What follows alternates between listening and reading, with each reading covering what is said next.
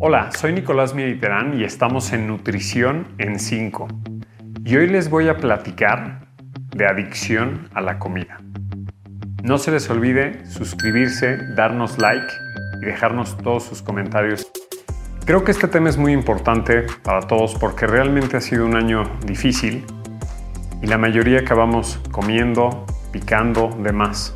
Los mexicanos en promedio subieron 8.5 kilos en este año pandemia. Existen alimentos que nos llaman a comer más. Acuérdense, los industrializados que tienen alto contenido en grasa, en azúcar, ya está comprobado. Nos hacen comer más. También nuestro estado de ánimo influye directamente en lo que comemos. A veces cosas dulces, a veces cosas saladas. Todos pedimos comida, eh, tanto entre semana como de fin de semana. También hay momentos eh, del año, a lo mejor como en alguna vacación, en algún cumpleaños, cuando estamos más relajados, también caemos en exceso de comida. Pero eso no quiere decir que tengamos una adicción. Existen instrumentos específicos para hacer el diagnóstico de una adicción. Normalmente lo manejan tanto psicólogos, médicos, psiquiatras, que son los que más te van a poder aconsejar en este tema. Un manual muy importante que trata de esto es el DSM5 y hay ciertos puntos importantes que si empiezas a encajar en estos, tienes que tener cuidado. Si sientes que comes escondidas, comes grandes cantidades de alimento en muy poco tiempo y no puedes parar, te aíslas de amigos, familiares, eventos por comer, estás triste, deprimido, aburrido y lo primero que buscas es comer y o buscas muchas veces como este eh, confort o apapacho de los alimentos. Sientes que estás ganando peso, te está teniendo, trayendo problemas con tu seguridad, con tu forma de relacionarte, creo que es importante buscar ayuda. ¿Quién te va a ayudar?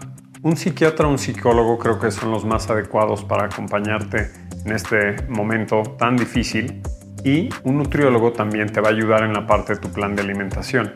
Eh, eh, van a establecer horarios, van a poner metas a corto, mediano y largo plazo para ayudarte a que tengas el mejor resultado posible. Mientras tanto, te voy a dar unos consejos para que puedas mejorar tu relación con la comida. Cada que comas, quiero que estés presente. Siéntate a la mesa, pon atención qué te vas a comer, cuánto te vas a comer, sírvete tú por supuesto que no te sirvan, ten la televisión y o distractores apagados y come lentamente. Saborea cada bocado. Ahora, este es un ejercicio que puedes hacer está súper fácil. Come y tu tenedor vuélvelo a poner en la mesa. Mastica come despacio, vuélvelo a agarrar, vuelve a comer, vuelve a masticar, come despacio. Es decir, estate muy presente, pon atención qué estás comiendo, cuánto estás comiendo y baja tu velocidad de comer. Esto sin duda te va a ayudar muchísimo.